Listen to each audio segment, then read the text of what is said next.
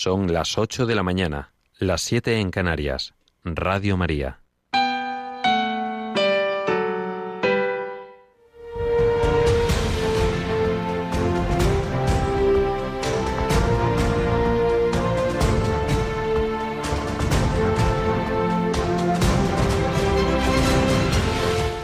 Comienza el Catecismo de la Iglesia Católica, un programa dirigido por el Padre Luis Fernando de Prada.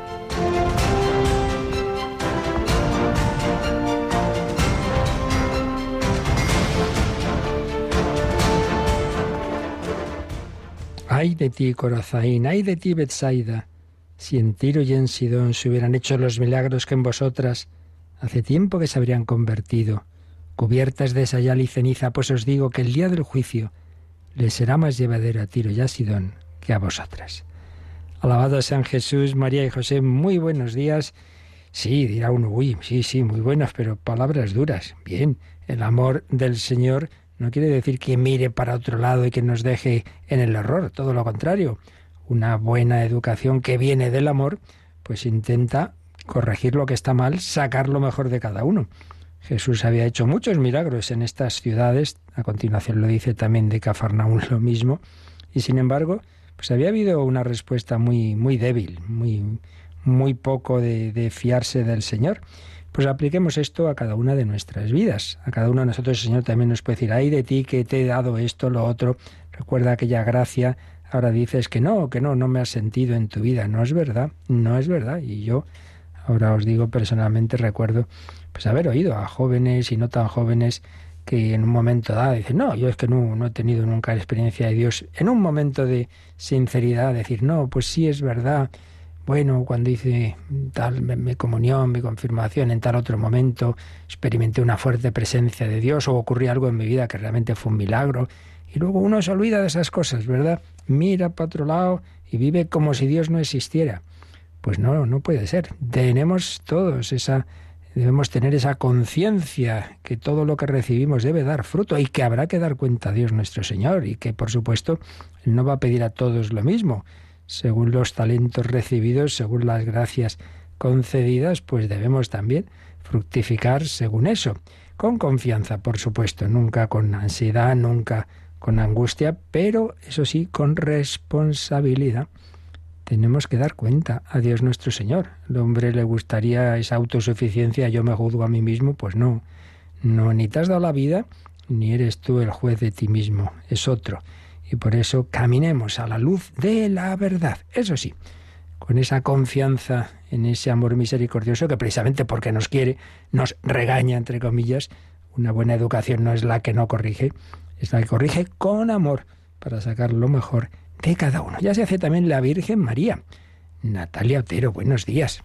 Buenos días, padre. ¿Por qué menciona a la Virgen María? Porque estamos en unos días de una novena, una advocación de la Virgen especialmente marcada por esa cercanía y misericordia de la Virgen, ¿verdad? Efectivamente decir a nuestros oyentes que durante estos días estamos con la novena del Carmen y la ofrecemos y invitamos a nuestros oyentes a que se unan justo después de la hora intermedia, sobre las 12 y 20 más o menos.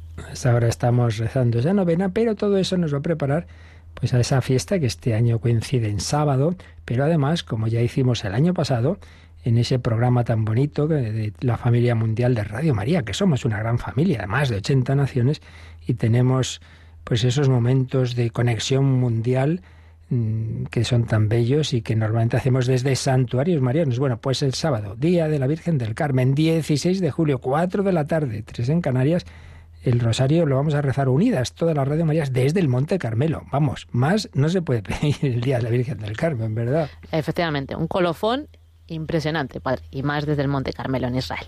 Pues ya lo sabéis, preparémonos a esta fiesta luchando con María, de la mano de María por agradar a su Hijo, porque den fruto todo lo que nos ha concedido. Mucho recibió también Íñigo de Loyola, pero mucho fruto dio él y sus compañeros, como estamos conociendo en estas últimas pinceladas. Queremos terminar en este mes, pues lo esencial de la vida, la conversión de Íñigo de Loyola, como, como un camino para eh, ayudarnos a la nuestra. está terminando el año ignaciano, pues que también nosotros sepamos responder a las gracias de Dios, como lo hizo San Ignacio de Loyola.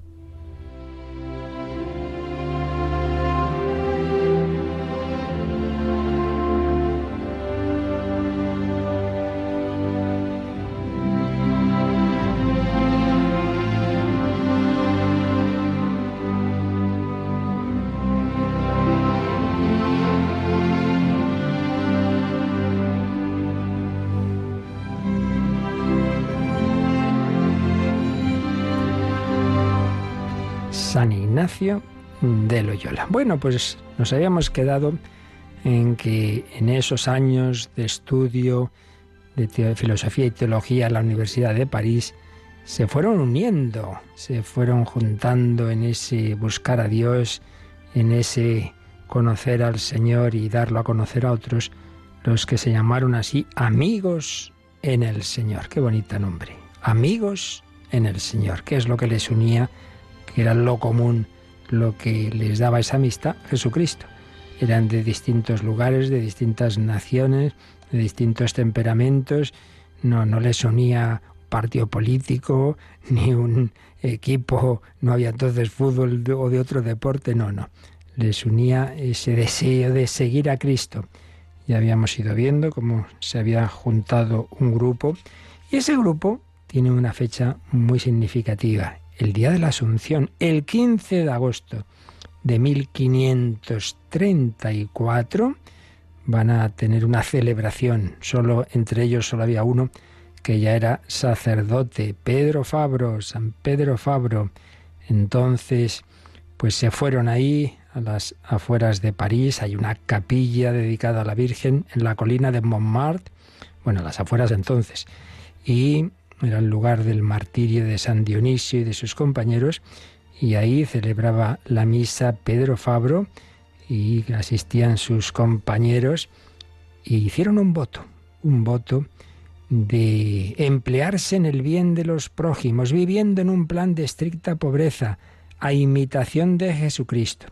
En el voto también estaba el reunirse en Venecia para ir a Jerusalén, solamente de Venecia partían los barcos a Jerusalén. Pero ya sabían que no siempre esto era posible y por eso en el voto decían que si después de esperar la embarcación por espacio de un año se viese que la peregrinación resultaba imposible, entonces se presentarían al Papa para que él los enviase a donde juzgase más conveniente.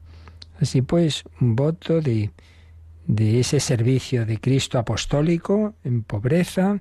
Estaba implícito, evidentemente, la, la castidad, si iban, a ir, iban a ir ordenando sacerdotes. No estaba en el voto en ese momento de ninguna manera el fundar una orden ni la obediencia a nadie. Era, bueno, pues, pues unidos, unidos, vivir en ese espíritu y repetir lo que había pasado en la vida de San Ignacio. Él se convierte y tiene ese deseo de ir a Tierra Santa. Pues querían ir todos juntos y a ver si esta vez sí se podían quedar allí, cosa que no le permitieron a San Ignacio, pero ni siquiera sabían si podrían ir. Y aparece en este voto, por primera vez en estas, en estos pasos que, que, que fue dando San Ignacio y ahora ya con sus compañeros, la figura del Papa, el vicario de Cristo.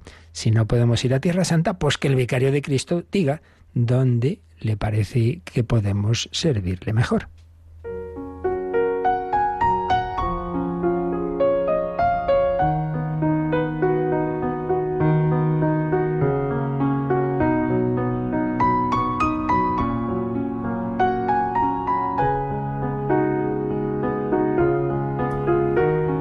Pues como os decía, no, todavía no tenían un propósito de fundar una orden, pero en realidad se estaban poniendo las bases de lo que pocos años después sería una nueva orden, la Compañía de Jesús.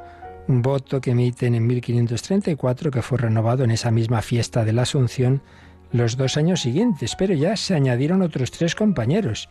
Recordemos que ese grupo inicial era Ignacio de Loyola, con Pedro Fabro, con Francisco de Javier, y luego Simón Rodríguez, Diego Laínez, Alfonso Salmerón y Nicolás de Bobadilla. Pues se añadieron luego tres franceses, bueno, un saboyano, Claudio Jayo, y dos franceses, Juan Coduri y Pascasio Broez, con lo cual se completaba el número de 10, contando a San Ignacio, que en 1539, entonces ya así, fundaron una nueva orden que sería la Compañía de Jesús. Y de nuevo aplicándolo a nuestra vida, pues vemos eso, cómo el Señor va guiando con su providencia los pasos poquito a poquito. No nos dice de golpe todo lo que tenemos que hacer. Y eso en todas las vocaciones. También en, ese, en esa vocación matrimonial, pues hay que discernir. Sí, esta es mi vocación y con quién quiere el Señor que comparta la vida.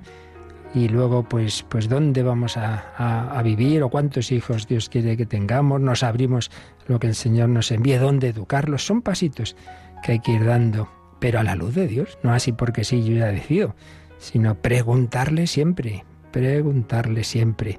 Y siempre es buena también la ayuda, el consejo de un acompañante o director espiritual. Bueno, pues iban pasando esos años, iban haciendo esos estudios. San Ignacio ya eh, hizo tres años de filosofía y comenzó los de teología. No los pudo terminar en París, seguiría después en Italia. Tuvo una, una buena formación y además dicen que a pesar de esos años y de que los inicios de los estudios no fueron muy buenos, recordemos, en España, por eso se fue a París para centrarse más en los estudios, pero que tenía una gran inteligencia y por supuesto una gran voluntad.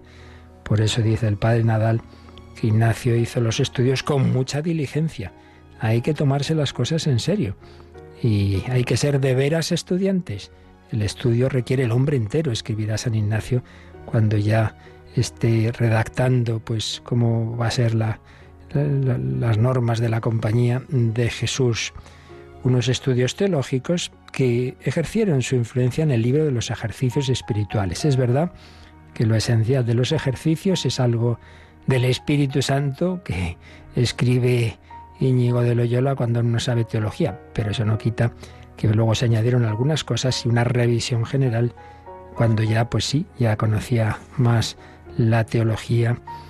Y de nuevo, una vez más, en París hubo algunas, algunos rumores, algunas críticas de esos libros, de esos ejercicios espirituales. Ignacio siempre hacía lo mismo.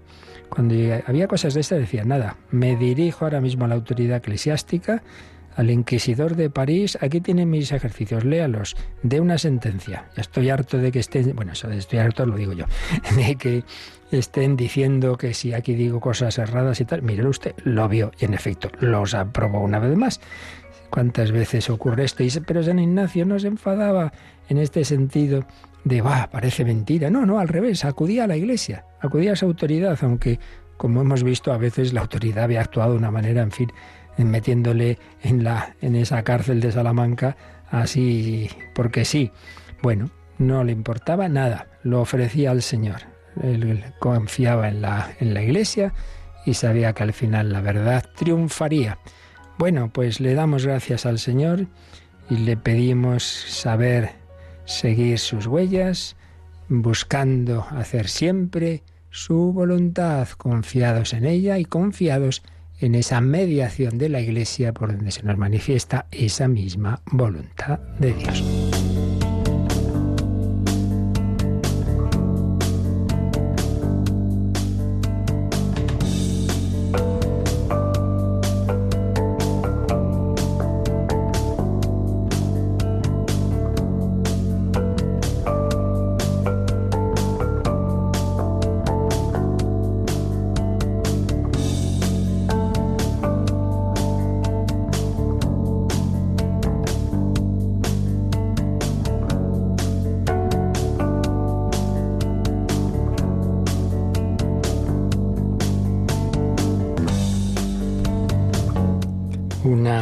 De la Iglesia que nos transmite la síntesis de lo que Dios nos ha enseñado y revelado a través del catecismo de la Iglesia Católica. Concretamente estamos en el primer sacramento de los sacramentos de iniciación, el primero el bautismo, Y en el apartado séptimo, después de todos los que hemos ido viendo en días anteriores, ya es el último, que se titula La gracia del bautismo, que nos explica los efectos, los frutos de este gran sacramento en varios apartaditos. El primero es la remisión de los pecados, luego una criatura nueva, la incorporación a la iglesia, vínculo sacramental que une a los cristianos, un sello espiritual indeleble. Estamos en el primero de estos efectos o frutos, la remisión de los pecados. Y vamos a releer, Natalia, el número que ya habíamos visto, pero que necesitamos releerlo porque seguimos en este punto de la remisión de los pecados Relemos, digo, el 1263. Por el bautismo todos los pecados son perdonados, el pecado original y todos los pecados personales, así como todas las penas del pecado. En efecto, en los que han sido regenerados no permanece nada que les impida entrar en el reino de Dios, ni el pecado de Adán, ni el pecado personal, ni las consecuencias del pecado, la más grave de las cuales es la separación de Dios. Así pues, esto veíamos el otro día, pues es realmente un regalazo.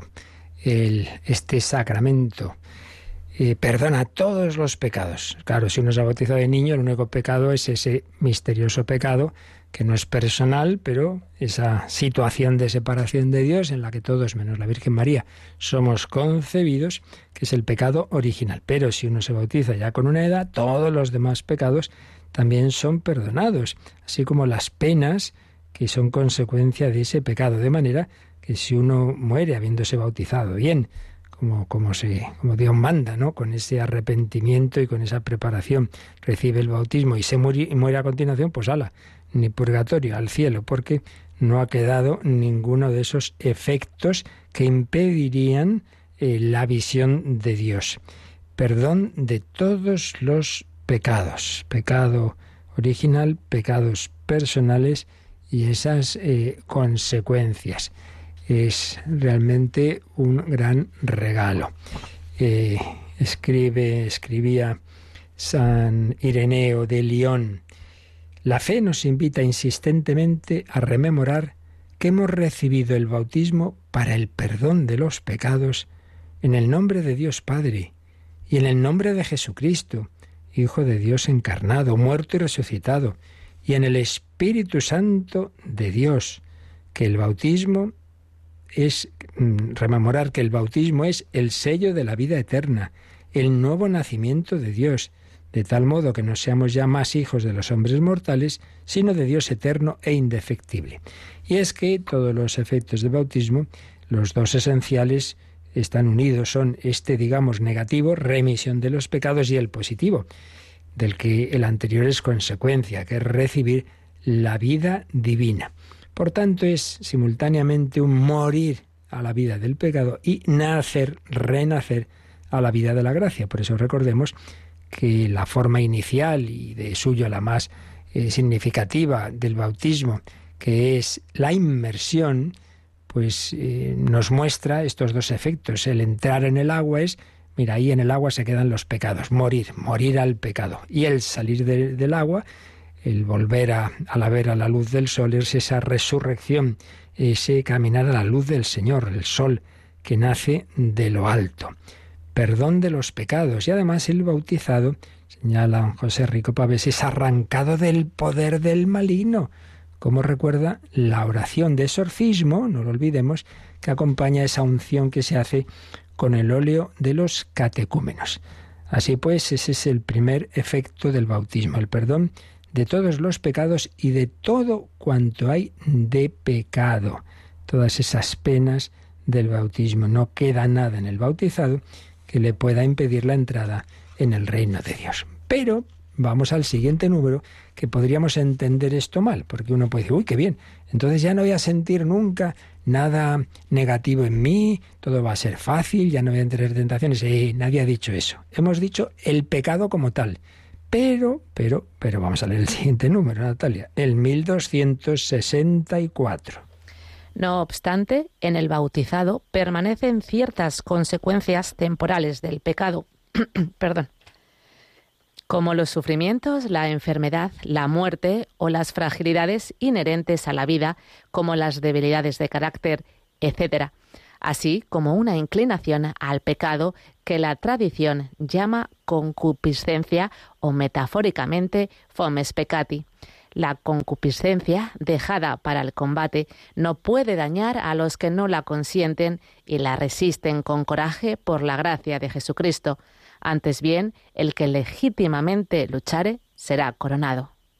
Bueno, este número es muy importante y muy práctico, y muy práctico, porque muchas veces hay personas que se, arman líos con, con, aspectos que aparecen en este número. Vamos a releerlo. Se nos ha dicho antes, en el, 12, en el 1263, que desaparece, se perdonan todos los pecados y las penas del pecado. Pero este número añade que lo que sí permanecen son ciertas consecuencias temporales, es decir, en esta vida, no en la vida eterna, del pecado. Obviamente, los sufrimientos, la enfermedad y la muerte, claro, eso sí. ¿Por qué? Aquí también, esto ya lo vimos en su día, ¿eh? cuando vimos el pecado original, de por sí, tengámoslo en cuenta, de por sí, un ser corporal vivo que vive en este mundo terreno, de por sí, un ser corporal vivo, está llamado a la muerte. Todo ser vivo pues tiene una fecha de caducidad, por así decir, y tenemos un cuerpo y el cuerpo pues tiene su, su tiempo, su límite. Entonces, desde ese punto de vista, lo natural era morir. ¿Qué pasa? Que nos enseña la teología que Dios a los primeros hombres los crea en la amistad con Él, de manera que esa plenitud de vida divina, esa esa gracia de Dios influía en el cuerpo y había, digamos, como una protección especial del Señor por el cual no serían, no pasarían por ese desgarramiento de la muerte, sino que eh, terminado un tiempo de, su vida, un tiempo de prueba, como habían tenido los ángeles, en su caso fue de una manera pues prácticamente instantánea, pero en el hombre no, bueno, pues serían transformados, pasarían ya a la, a la contemplación de Dios, que es lo que San Pablo dice que va a ocurrir con los últimos hombres que vivan cuando termine el mundo, que no, no pasan por la muerte, sino que mm, esa última generación pues ya directamente pasa a la situación escatológica. Pero el hombre, una vez que se separa de Dios por el pecado original, eh, al separarse de esa fuente de la vida divina, pierde esos regalos, esos privilegios, lo que se llaman dones preternaturales, que no le correspondían a su naturaleza. Por eso son preter más allá de lo natural. No le correspondía la inmortalidad, no le correspondía esa exención de, de, ese tipo de sufrimiento angustioso, digámoslo así. Hombre, que haya que sudar y trabajar, eso, eso no es sufrimiento como tal, no es el misterio del dolor. Entonces, eso se pierde por el pecado original, entonces Bien, pues se vuelve a lo que de por sí sería natural, el sufrimiento, la enfermedad y la muerte. Obviamente eso sigue después del bautismo. Pero nos interesa más lo que viene a continuación, porque esto sí que creo que lo tenemos todo claro. El hombre no se convierte en inmortal por estar bautizado, no, su alma sí, eso lo es siempre, pero, pero nuestro cuerpo pues tiene esos límites.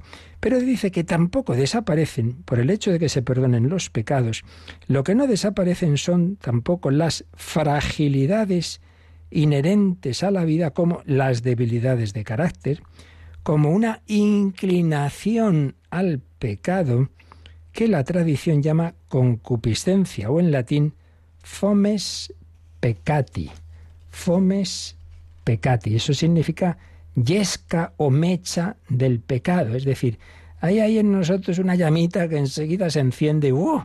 Me he puesto enfadadísimo enseguida, me he disparado. O me he dejado llevar de la avaricia. O he visto una chica guapísima y me he dejado llevar de la lujuria. Fomes peccati.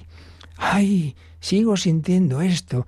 Entonces es que estoy empecatado. Eh, eh, eh calma. Aquí es donde os digo que es muy importante tener las cosas claras. Y unos principios que ya hemos dicho en alguna otra ocasión y en otros programas más a fondo, como en Vida en Cristo, pero que hay que repetir muchas veces, porque repito, esto es muy importante para no armarnos líos. Hay personas que dicen, ay padre, estoy muy mal, estoy muy mal, pero ¿por qué está muy mal? Porque es que no sabe usted los, los sentimientos tan malos que tengo de, de, odio hacia una persona, de envidia, de no sé qué. Pero vamos a ver, ¿tú quieres esos sentimientos? No, no, no, no, yo no los quiero. ¿No? Pues si no los quieres, pues que, no, ya, pero yo siento eso. Bueno, pero vamos a ver. Sentir no es consentir. Como ver no es mirar. El hecho de que sintamos, sintamos pues esos sentimientos del tipo que sean negativos, ¿no? No quiere decir que yo quiera eso, quiere decir que vivimos en este mundo, que no tenemos un botoncito para ver qué tengo que sentir o dejar de sentir, que somos muy complicados, que tenemos nuestra psicología, pues eso, muchas capas, que hay un inconsciente, que quedan cosas ahí muchas veces metidas, que quedan imágenes de vida pasada, que, bueno, que, que hay muchas circunstancias por las que pues eso, no, no somos dueños de todo lo que... Sí que somos dueños, salvo circunstancias excepcionales y ya de patología grave, claro. Cuando uno tiene una enfermedad por la que no es libre para dominar sus actuaciones, pero bueno, eso es lo excepcional psiquiátrico ya. Pero sí que somos libres de, yo, mire, yo tomo esta decisión, hago esto, hago lo otro, pero no porque no, no lo somos de sentir o dejar de sentir lo que a mí me gustaría en cada momento. A largo plazo sí se puede y se debe hacer una educación de la afectividad, pero pero no, no en cada momento. Entonces, repito, muy importante, en el Padre Nuestro no decimos que no tenga tentaciones, sino no nos dejes caer en la tentación. Y tengamos claro este principio. Una idea, una imaginación, un pensamiento que me viene o un sentimiento no es mío si yo no lo hago mío. Me ha venido un juicio de alguien, ay, esta persona me cae mal, la tengo atragantada, mira, te viene, ¿qué vamos a hacer? Lucha contra eso. No puede ser. Esa persona que a ti te cae mal a Jesucristo le cae también que ha muerto por ella. Hombre, mírala con los ojos de Dios. Venga, pero de primeras, pues es inevitable que hay personas que son más simpáticas y menos simpáticas. Esto es así. Ya lo decía Santa Teresita, el niño Jesús, pues que en la comunidad religiosa pues también hay personas que enseguida sintonizan más fácil y otras te cuesta. Ahora, ¿qué hacía ella? Pues mirar a quien no le era tan simpático, pues desde la mirada del Señor. El sentir algo, digamos, no eh, ideal. No quiere decir que yo ya esté haciendo algo malo y que esté en pecado. No es así. El sentir de repente, pues eso, la atracción hacia, pues si estoy casado y tal, bueno, pues, pues ya está, has sentido eso, pero no te dejes llevar. Entonces pide gracia al Señor, Señor, no, no, no, yo soy fiel a ti, a mi mujer, a mi todo. Pues, pues eso, pero no te asustes, no te asustes. Ay, es que es que, es que odio a esta persona, pero bueno, vamos a, a, ver, a hacer para que le, le, pase algo malo. No, no, no, no, pues ves cómo no le odias. Tú sientes eso, pero no, no, no, no es que tú quieras eso malo, ¿de acuerdo? Por tanto, el sentir la inclinación al pecado. Mañana voy a madrugar y luego, ¡ay, qué sueño! ¡Ay, Dios mío! Bueno, pues así somos tenemos pues eso, que vivimos en este mundo con un cuerpo muy limitadito y con tentaciones también, y con un mundo que no nos invita precisamente a la santidad, sino todo lo contrario. Entonces no hay que verlo en negativo. Por eso nos dice este número que la concupiscencia, esa tendencia eh, a lo cómodo, a lo fácil, a lo pues eso, tendencia a lo que serían los pecados eh, capitales, que son tendencias buenas, pero que se han desordenado. Esto lo expliqué en bastantes meses y hasta dos años en El hombre de hoy y Dios. Fuimos viendo todos los pecados capitales, vicios capitales, para ser más precisos, en relación con la psicología, y veíamos esto, cómo en realidad todos ellos se apoyan en una tendencia que de por sí es buena, pero que luego el pecado la desordena. Por ejemplo, la soberbia tiene de, de fondo bueno, Hombre, que el hombre debe estimarse a sí mismo. Amarás a tu prójimo como a ti mismo. Hay que estimarse y, quererse. La tan traída y llevada autoestima, pues claro que sí. Ahora, una cosa es la autoestima, que yo me veo como hijo de Dios y, reconozco lo que Dios me ha dado, y otra cosa es que me creo el centro del mundo. Ah, eso es otra cuestión. Y el más importante de todos, y mejor que nadie. Miro a todo el mundo por encima del hombro. Y soy hasta Dios casi, vamos, ¿vale? Entonces la autoestima sana se ha convertido en soberbia. ¿Ves? Pero la tendencia de por sí es buena. La tendencia a, la, seguridad, pues la llevamos todos desde pequeños, pero si ya entonces para estar seguro necesito todos los bienes del mundo, entonces ya la avaricia. Y la tendencia, necesitamos descansar, sí, pero tanto descanso que, oye, para descansar hay que cansarse antes, ¿eh? Entonces ya la pereza. Bueno, pues el hecho de que se, tengamos el desorden como consecuencia del pecado original, y de los demás pecados que hemos cometido, que dejan su huella. Pues es inevitable que yo siga sintiendo esas tendencias desordenadas de algo de que por sí es bueno. Pero, repito, que nos dice una cosa muy importante este número 1264, que esas tendencias, esa concupiscencia, se nos ha dejado para el combate y no puede dañar a los que no la consienten, sino que la resisten con coraje ¿Cómo? Pues por la gracia de Jesucristo, claro, no, no por nuestras fuerzas. Por tanto, veámoslo como algo positivo. Santa Teresa, en su época, claro, el, ejército era de, de mercenarios, digamos, en el buen sentido de la palabra gente que, que era, no había mili obligatoria, claro, y entonces, bueno, pues, pues se alistaban al ejército y tanto cuanto más podían ganar, cuanto más batallas había. Entonces decían, no, pues venga, venga, que haya, que haya batallas. Ella lo aplicaba esto a la vida espiritual. Hombre, ¿cómo ganamos batallas? ¿Cómo vamos adelante? ¿Cómo maduramos? ¿Cómo nos acercamos a Dios? Luchando.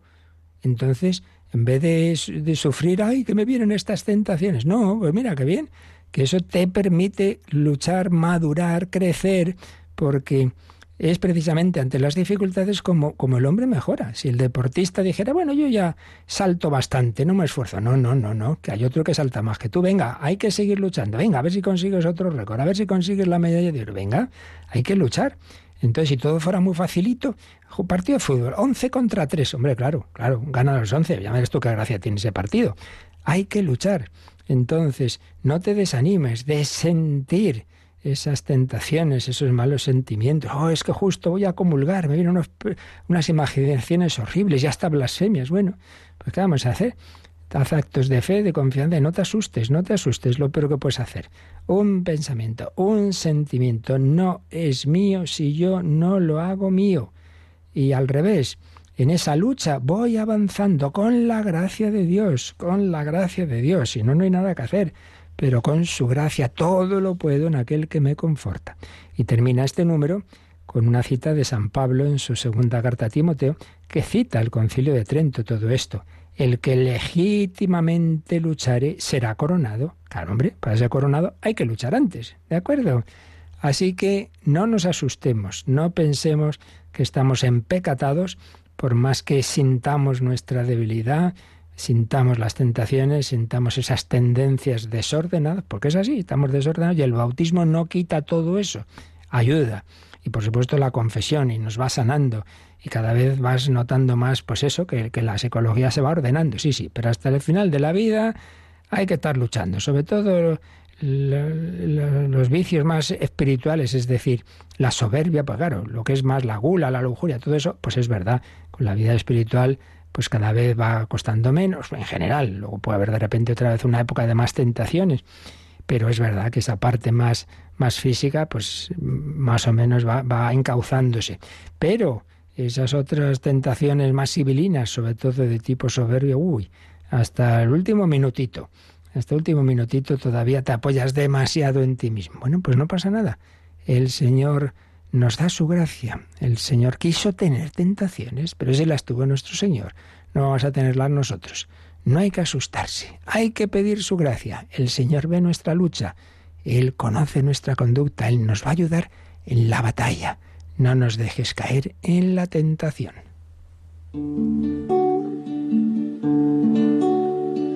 Conozco tu y tu constante esfuerzo. He sufrido por mi causa sin sucumbir al cansancio. Pero tengo contra ti que has dejado enfriar tu primer amor. Por eso yo la voy a sufrir, la llevaré hablaré a su corazón y ella me responderá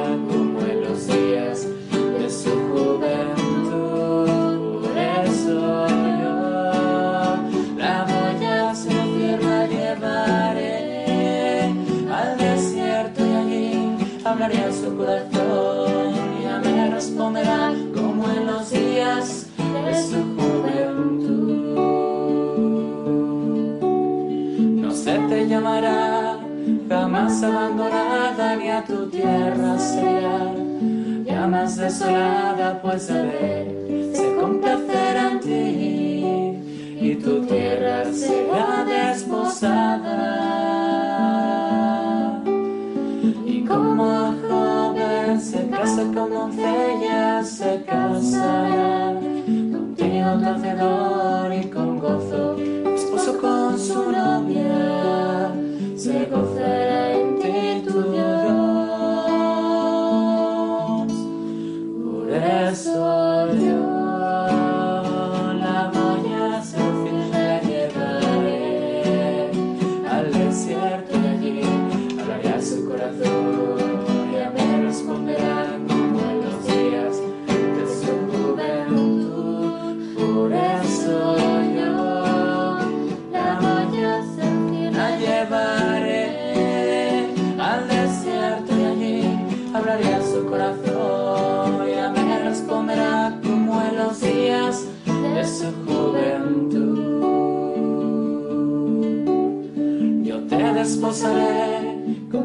para siempre te desposaré, en fidelidad, en amor y compasión, y tú conocerás a Yahvé.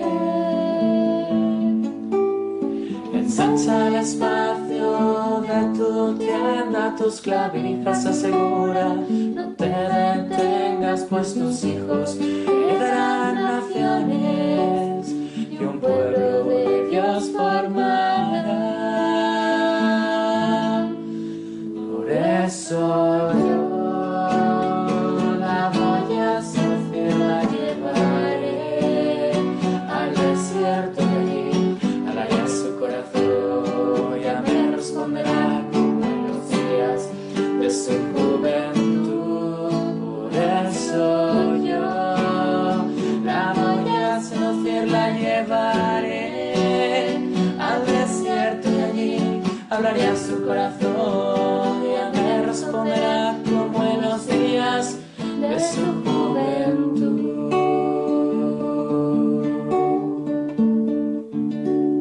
Están escuchando el Catecismo de la Iglesia Católica con el Padre Luis Fernando de Prada. Conozco tu conducta, tu constante esfuerzo, sí, hay un combate, esta vida espiritual es lucha, pero una lucha que no hacemos solos, contamos con la gracia de Dios, Cristo en nosotros, la intercesión de María, de todos los santos, de los ángeles y la ayuda que debemos pedir también de nuestros hermanos en la iglesia, especialmente pues un buen confesor, director espiritual, una comunidad que nos ayudemos unos a otros. Estamos subiendo el monte, el monte Carmelo, el monte de la santidad, pero hay que hacerlo encordada, ayudándonos. Así pues, hemos visto cómo el bautismo perdona todos los pecados y las penas del mismo, pero no quita esas tendencias que, que siguen desordenadas que la tradición llama concupiscencia o fomes peccati, esa llama del pecado. Y hay que tener claro que esas tendencias desordenadas, esos sentimientos, esa concupiscencia, no es el pecado. No lo tuvo claro, ni mucho menos Lutero. Y entonces aquí se lió la cuestión, porque experimentaba en sí, pues como todos, esa concupiscencia. Y pensaba, pues eso, que es que en realidad, aunque Cristo nos perdone, pero seguimos empecatados. Eh, el pecado original habría dañado para siempre la naturaleza humana.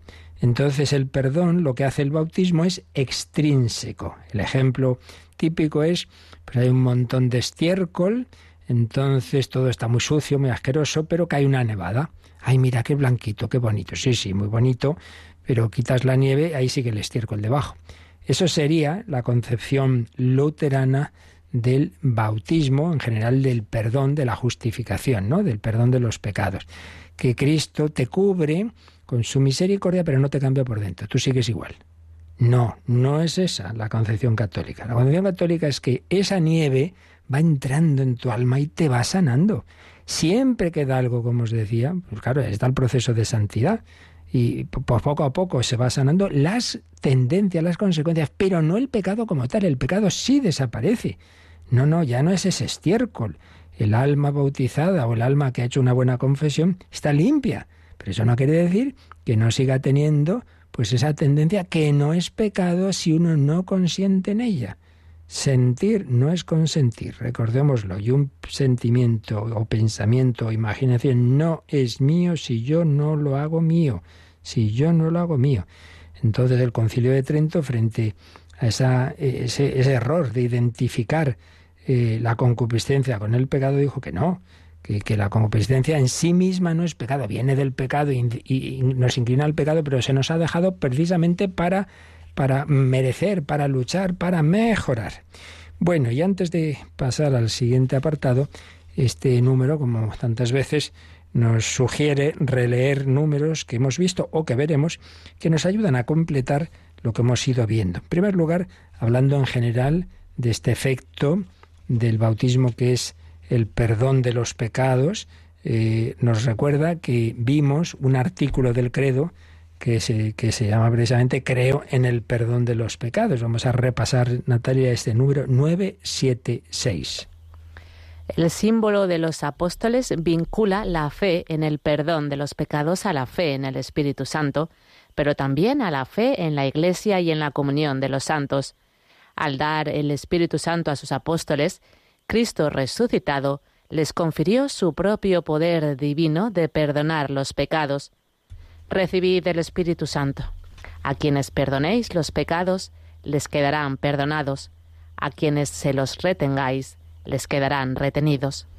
Así pues, eh, nos recuerda este número en el inicio del comentario que hacíamos del artículo Creo en el perdón de los pecados, esa vinculación entre el perdón de los pecados, el Espíritu Santo, la Iglesia y la comunión de los santos. Recordemos cómo termina ese símbolo de los apóstoles. Creo en el Espíritu Santo, la Santa Iglesia Católica, la comunión de los santos, el perdón de los pecados y las últimas obras del Espíritu Santo, la resurrección de la carne y la vida eterna. Bueno, pues no está nada mal, no estaría nada mal cuando nos vengan esas tentaciones, ay, ay, yo no sé si el Señor me habrá perdonado. Pero vamos a ver, tú no te arrepentiste, sí, no te confesaste, sí, pues ya está. Haz un acto de fe, creo en el perdón de los pecados. Señor, no voy a dudar de ti, Jesús, confío en ti, confío en ti, hombre, fíate, que es que Dios te perdona y tú no te perdonas. No puede ser. Bueno, luego nos dice este número, ahora que nos vayamos hacia adelante, al 2514, 2514, esto es cuando lleguemos a eh, la parte moral, los mandamientos y concretamente el noveno mandamiento. Estamos hablando, hemos hablado de lo que uno puede sentir, de esos eh, sentimientos que podemos tener en nuestro interior, de esa concupiscencia. Entonces, nos recuerda este al hablar del noveno mandamiento, nos recuerda un texto de San Juan. Bueno, vamos a leer, 2514.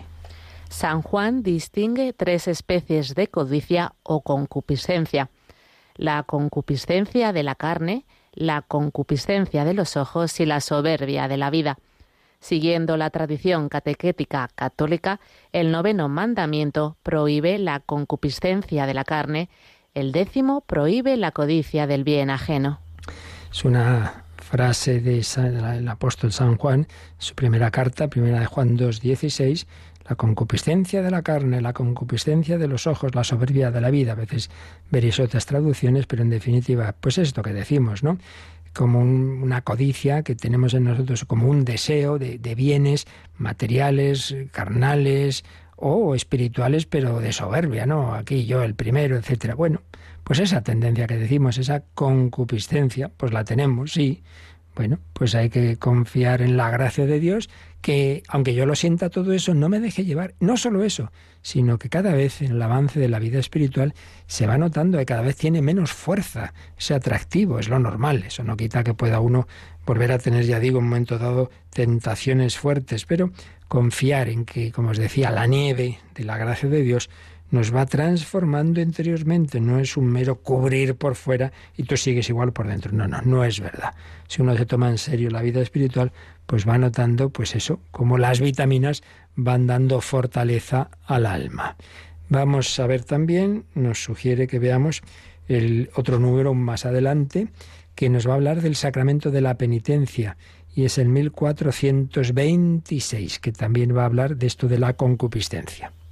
La conversión a Cristo, el nuevo nacimiento por el bautismo, el don del Espíritu Santo, el cuerpo y la sangre de Cristo recibidos como alimento, nos han hecho santos e inmaculados ante Él. Como la Iglesia misma, esposa de Cristo, es santa e inmaculada ante Él. Sin embargo, la vida nueva recibida en la iniciación cristiana no suprimió la fragilidad y la debilidad de la naturaleza humana, ni la inclinación al pecado, que la tradición llama concupiscencia y que, y que permanece en los bautizados a fin de que sirva de prueba de ellos en el combate de la vida cristiana, ayudados por la gracia de Dios. Esta lucha es la de la conversión con miras a la santidad y la vida eterna a la que el Señor no cesa de llamarnos. Pues como veis, este número desarrolla lo que acabamos de ver. O sea, viene a decir lo mismo con más datos, con estas citas de cartas de San Pablo. Sí, Dios nos llama a ser santos e inmaculados ante Él por el amor, pero esa vida nueva que hemos recibido en el sacramento del bautismo y también pues después de, de, que uno haga una buena confesión, eso no suprime, dice, la fragilidad y la debilidad de la naturaleza humana, ni la inclinación al pecado. Pues me he confesado y al rato vuelvo a sentir la tentación. Bueno, pues, pues paciencia, hijo, eh, a luchar. Por eso dice que permanece en los bautizados esa concupiscencia, pero no, no porque seas, porque estés, eh, sigas en pecado, no, no, no, no, el pecado ha desaparecido, sino como un camino de lucha, de prueba y de ir avanzando. Por eso dice que la lucha es buena, porque es la lucha de la conversión con miras a la santidad y a la vida eterna. Pues por la lucha que, hemos, estamos viendo, por ejemplo, en, San Ignacio de Loyola. Pues hay que luchar. Y tiene esa meditación de las dos banderas, los dos ejércitos, sí, frente a Cristo que quiere conquistar nuestro corazón, pues este sigue ahí el maligno incordiando. Bueno, pues no te asustes, que, que para algo le dejan ahí actuar, ¿no? Pues porque en el fondo nos viene bien. Eh, luchando contra las tentaciones, vamos, vamos superando, vamos mejorando. Y una última cita que nos dice el catecismo, esta de nuevo es volver para atrás, eh, el número 405, 405, cuando estábamos hablando de las consecuencias del pecado original, pues nos sugiere el catecismo que lo repasemos también. 405. Aunque propio de cada uno, el pecado original no tiene en ningún descendiente de Adán un carácter de falta personal. Es la privación de la santidad y de la justicia originales, pero la naturaleza humana no está totalmente corrompida. Está herida en sus propias fuerzas naturales, sometida a la ignorancia, al sufrimiento y al imperio de la muerte e inclinada al pecado. Esta inclinación al mal es llamada concupiscencia. El bautismo dando la vida de la gracia de Cristo, borra el pecado original y devuelve el hombre a Dios, pero las consecuencias para la naturaleza, debilitada e inclinada al mal, persisten en el hombre y lo llaman al combate espiritual. Como veis, más o menos las mismas ideas están en todos estos números, como se está viendo, lo que pasa, claro, en cada uno de estos números, según el contexto en el que estaban, pues con un determinado acento. Aquí este número era cuando se hablaba de las consecuencias del pecado original. En otros números que hemos visto son las consecuencias para la vida moral o las consecuencias en los sacramentos, lo que significan. Aquí, ¿qué se nos ha dicho? Bueno, en primer lugar, que ese pecado original no es un pecado personal, tú no lo has hecho, tú no lo has querido, sino que es, hemos recibido esa situación de privación de no tener aquello que se nos dio al principio a la humanidad, esa comunión con Dios, esa santidad y justicia originales. Y que eso ha dejado a la naturaleza humana tocada, digámoslo así, tocada sí, pero no hundida. Por eso dice, la naturaleza humana no está totalmente corrompida, como se cree en la, como os decía, le, se lió con esto Lutero, porque sentía en sí la concupiscencia y pensaba que, que nada, que, está, el ser humano está corrompido sin remedio. No es verdad. La naturaleza humana está herida, pero no corrompida. Herida, incluso en el nivel natural, porque es verdad, como estamos hechos para el encuentro con Dios, cuando se rompe eso, todo se desordena rota la relación fundamental del hombre, que es la relación con Dios, pues también quedan heridas la relación contigo mismo, pues el desorden interior, con los demás, en vez de comunión peleas, con la naturaleza, etcétera. Por lo tanto, sentimos en efecto esas heridas y estas consecuencias, pues para el entendimiento, pues uno eh, eh, no razona bien, entonces no descubre a Dios, y entonces, pero hijo, si está clarísimo que este mundo lo ha hecho alguien, pues no, pues quedas oscurecido y el sufrimiento y la muerte, la inclinación al pecado, todo eso está ahí, pero de nuevo se nos dice lo mismo. Esas consecuencias del pecado llaman al hombre al combate espiritual, pues a ir madurando. Pues como repito una vez más, una buena educación no es la que quita dificultades. Ya lo he dicho más de una vez y, y más de un oyente ha dicho, ay, qué frase, repítala, repítala. Yo la oí hace muchos años, que no sé de quién es, pero me da igual, lo importante es que creo que es muy verdadera. Decía, un, un amor, un amor eh, sin exigencia realmente no es amor, ese amor me, me degrada. Amor sin exigencia me degrada. Exigencia sin amor me subleva. Aquí venga, mandar, mandar, mandar, porque sí. Pero bueno, ¿quién es usted para mandarme? El amor exigente es el que me eleva. Pues sí, un verdadero amor, un querer a la persona, no significa consentir todas las los caprichitos del niño. Habrá veces en que, hay que dar algún antojillo, ¿no? Pero, pero no constantemente, eh, sí, sí, todo. Y entonces eso al final te hace daño. Pero tampoco aquí estamos en régimen militar. Hombre, habrá veces que sí, y viene muy bien el régimen militar, pero no siempre. No se puede. Descansen, ya pueden descansar, hombre. Ahí tenemos momentos para todo. Bueno, pues creo que esto nos viene bien a todos y con eso terminamos este apartadito del primer efecto del bautismo, que es lo relativo al perdón de los pecados. Hemos visto, se perdonan todos los pecados y las consecuencias que son propiamente pecado, no las tendencias desordenadas, no el que podamos sentir, el tener tentaciones, pero eso veámoslo en positivo como una ocasión de crecimiento. Pues seguiremos ya el siguiente apartado, eh, que, que, es pues esa vida nueva, la vida divina que recibimos en el bautismo. Nos quedan los últimos minutos para reposar todo, dar gracias al Señor por la vida nueva, por el perdón y también para vuestras consultas. Participa en el programa con tus preguntas y dudas. Llama al 91005 9419. 91005 9419. Puedes escribir un mail a catecismo arroba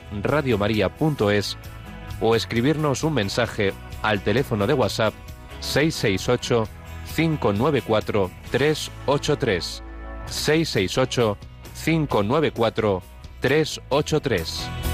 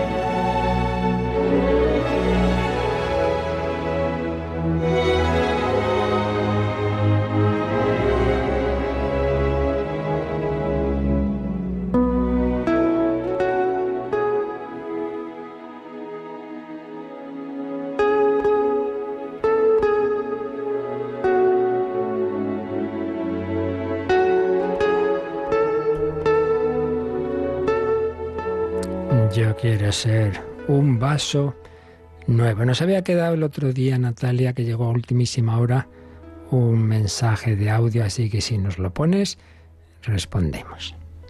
Buenos días. Quería consultar algo a propósito del catecismo del padre Fernando de, Prada. Mm, si una persona en una maternidad, un trabajador en una maternidad, cuando nace un niño y parece que no va a vivir, eh, cualquier persona puede administrar el bautismo, una persona que no sea creyente, que no tenga ninguna fe, que le parezca como un rito, entre comillas, mono, pero que no lo hace con ningún significado. Ese significado no se puede improvisar. Y yo a veces temo que se acabe desvirtuando eh, el rito y, bueno, y el bautismo en sí.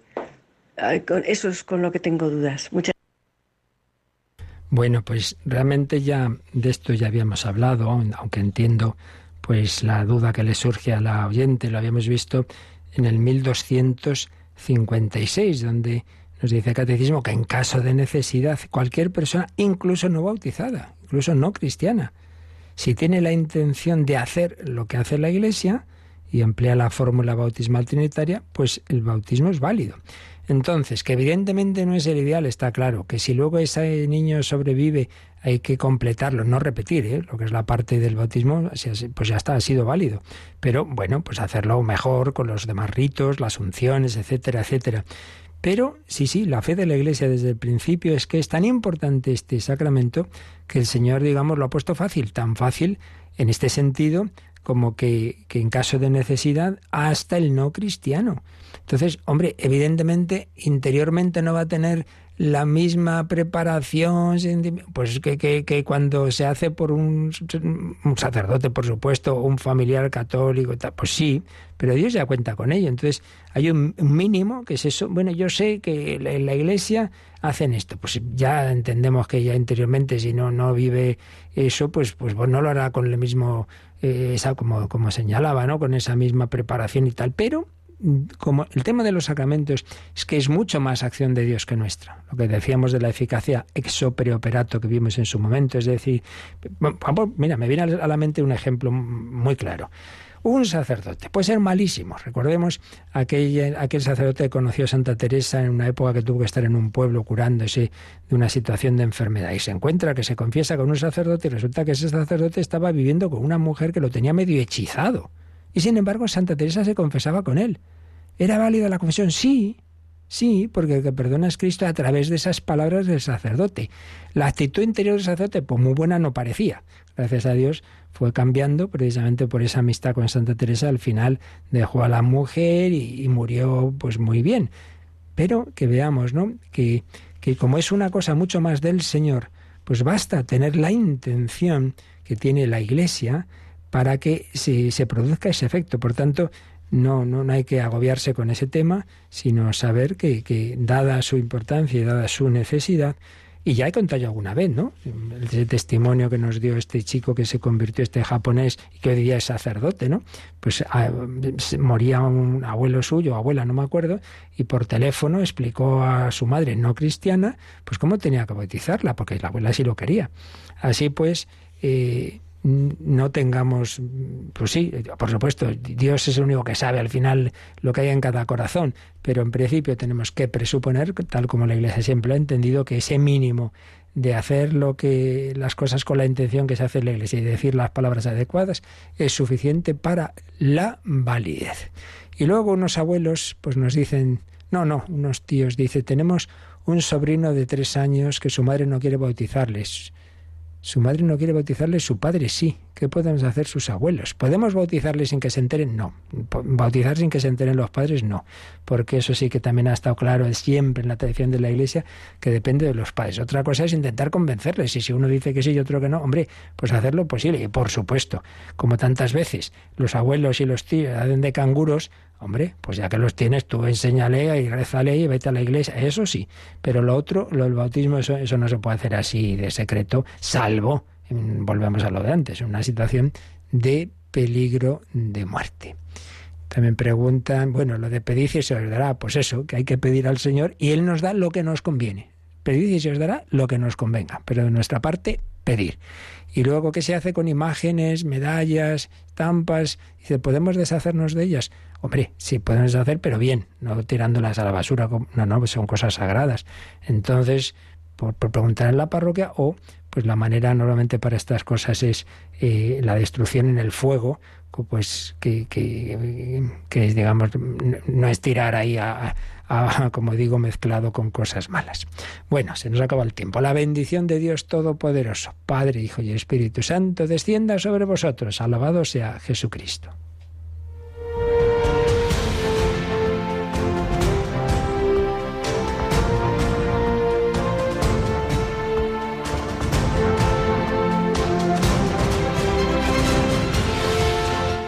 Han escuchado en Radio María el Catecismo de la Iglesia Católica. Un programa dirigido por el Padre Luis Fernando de Prada.